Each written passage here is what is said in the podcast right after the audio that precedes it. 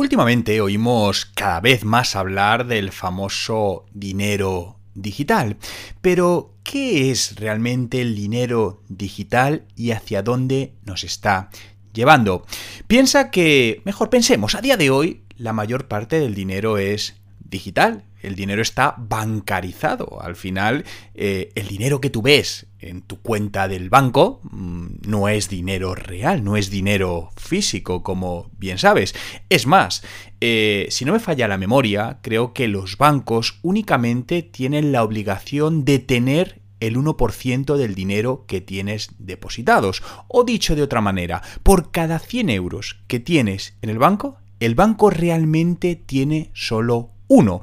El resto pues lo está moviendo. Esa es la razón por la que si tú vas de golpe al banco a sacar mucho dinero, no te lo van a dar de golpe, te van a decir que necesitan un par de días o X tiempo en conseguirlo. Por lo tanto, podemos decir que cada vez vivimos más en un mundo donde el dinero es digital y todo esto se ha acelerado con la pandemia donde pues se nos invitaba cada vez más a pagar con Fíjate, de hecho, años atrás, eh, pues ahora 8, 8 9 años, yo estuve viviendo en Colombia y allí, pues en aquel momento pagaba casi todo con tarjeta de crédito. Desde un café, que al cambio era un euro, eh, lo pagabas y no pasaba nada. Acuérdate, en España, hace 8 9 años, ¿qué pagabas con tarjeta de crédito? Probablemente si vas a un sitio a pagar algo que valía un euro, o no te dejaban, porque te decían que el mínimo era 10 euros, o te miraban con mala cara. O si a lo mejor ibas a un restaurante y éramos cuatro personas y decíamos dividiésemos entre cuatro pagos, tampoco lo hacían y ahora esto está cambiando. Por lo tanto, aquí en España esto se ha acelerado mucho. Todo esto además con las nuevas medidas del gobierno de que ya no puedes pagar más de mil euros en efectivo, etcétera, etcétera, ¿no? Pero pensemos al final que el dinero es un medio de intercambio ¿no? Que poco ha evolucionado en los últimos 100 años desde, bueno, digamos mejor desde que se introdujo el, el papel moneda. Pero ha sido en estos últimos, no sé, 8 años aproximadamente, donde los ecosistemas financieros se han impulsado brutalmente a través de la tecnología, dando lugar a conceptos como las conocidas DeFi o finanzas descentralizadas, que están abriendo la puerta a un sistema económico, un sistema de financiación totalmente distinto y paralelo al que estamos acostumbrados. Y este sistema es válido tanto para particulares como para empresas, donde no será raro en unos años eh, ver que podemos ir a una plataforma online de finanzas descentralizadas y conseguir un préstamo sin necesidad de tener que ir a un banco, como es ahora mismo, digamos, un poco la vía más tradicional.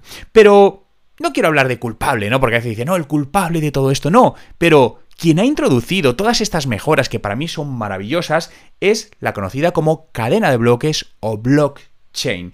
Esta tecnología que sustenta las finanzas criptográficas y nació en el 2008 con el conocido Bitcoin, que nació como una forma de dinero electrónico que su objetivo era permitir el, pago entre dos personas distintas sin necesidad de que haya intermediarios. Quería democratizar el intercambio de dinero y eliminar esa intermediación de los bancos que sigue existiendo. Esto ha llevado a una filosofía eh, en el mundo de las criptomonedas, en algunos casos muy radical, donde buscan desbancar a los bancos, pero seamos realistas, los bancos llevan con nosotros muchos años y van a seguir estando muchos años. Otra cosa es que se abran finanzas paralelas, pero los bancos van a seguir estando ahí y se van a adaptar. De hecho, los principales bancos no solo están comprando empresas de este sector, del sector blockchain, sino que han invertido desde hace muchos años en empresas del sector blockchain. Se me viene a la cabeza ahora mismo, por ejemplo, el Banco Santander lleva siendo muchos años uno de los grandes inversores de la empresa Ripple, que es una empresa de, bueno, no es que sea de criptomonedas, pero es una empresa de tecnología blockchain y tiene una criptomoneda que se llama XRP, que básicamente lo que hace es facilitar aumentar la rapidez y reducir los costes de las transacciones entre bancos. Porque al final ese es otro mercado. Es decir, todo esto tiene un impacto no solo en el B2C o C2C, sino también en el B2B. Es decir, todo lo que se mueve entre empresas.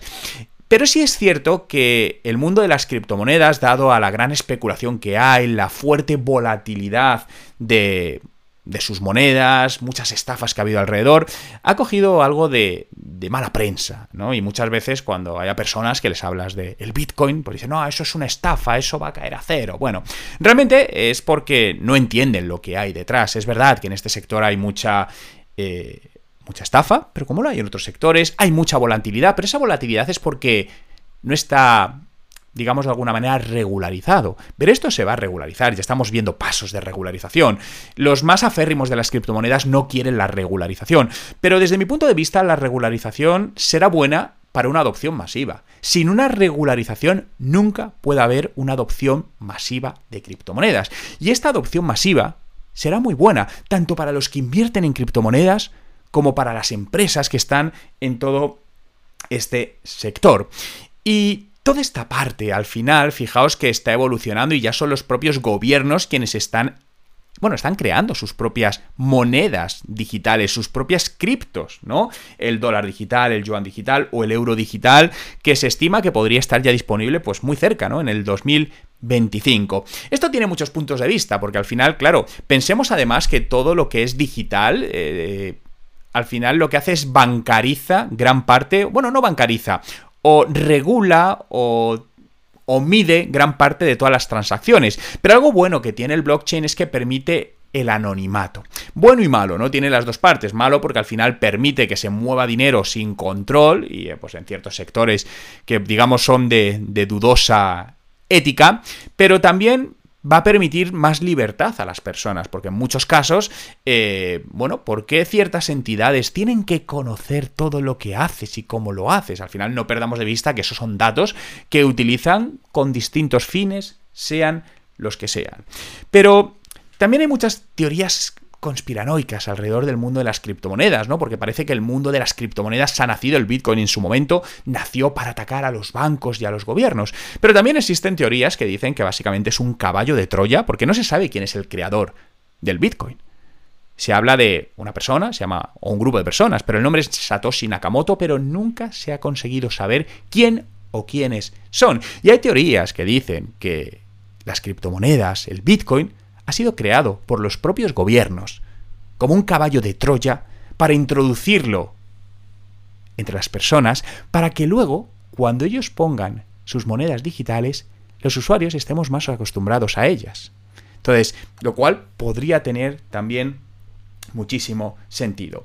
Pero más allá de conspiranoid, eh, conspiraciones, ¿no? Que esto nos llevaría incluso a hablar con el gran Iker Jiménez, pero la realidad es que el dinero digital, el dinero criptográfico, para ser más exactos, es algo que va a estar creciendo, cada vez realizamos más pagos online, con el creciente uso de Internet, de las plataformas digitales, de las compras de productos y servicios digitales, eh, el moneda digital se, torna como el gran, el más usado en, en, el futuro. Y va a transformar todo. Y para mí lo va a transformar desde un punto de vista muy positivo, va a democratizar el acceso a la financiación, por ejemplo, a muchas empresas. Ahora, eh, pues seguro que te ha pasado que alguna vez has ido al banco y por alguna razón no te han dado una hipoteca o no te han dado un préstamo para tu empresa, ¿no? Y dices, oye, pero si es que yo puedo respaldarlo ya, pero el banco no tiene lo que él considera que tiene que tener para prestártelo, ¿no? Pero imagínate que, porque a día de hoy hay personas que pueden tener muchas inversiones o mucho dinero en criptomonedas, pero eso, a la hora de pedir un préstamo para su empresa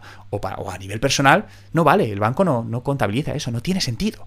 ¿Vale? Imagínate que hay plataformas donde esto, oye, esto cuenta. Y dices, oye, sí, sí, te lo damos porque tienes estos activos. Y al final no dejan de ser activos digitales. Por lo que se viene un mundo desde el punto de vista financiero, de finanzas descentralizadas, del mundo de las finanzas tecnológicas, conocido como fintech, apasionante, al cual te invito a estar al día. De hecho, en mi web, juanmerodio.com, escribo con cierta recurrencia eh, artículos relacionados con el mundo del blockchain, la web 3, las criptomonedas, el marketing digital, negocios y todo esto, por lo que si todavía no has entrado en mi web, entra e incluso te puedes descargar gratuitamente recursos que te ayudarán hacer crecer tu negocio utilizando Internet. Por lo que te espero en mi web y hasta el próximo podcast.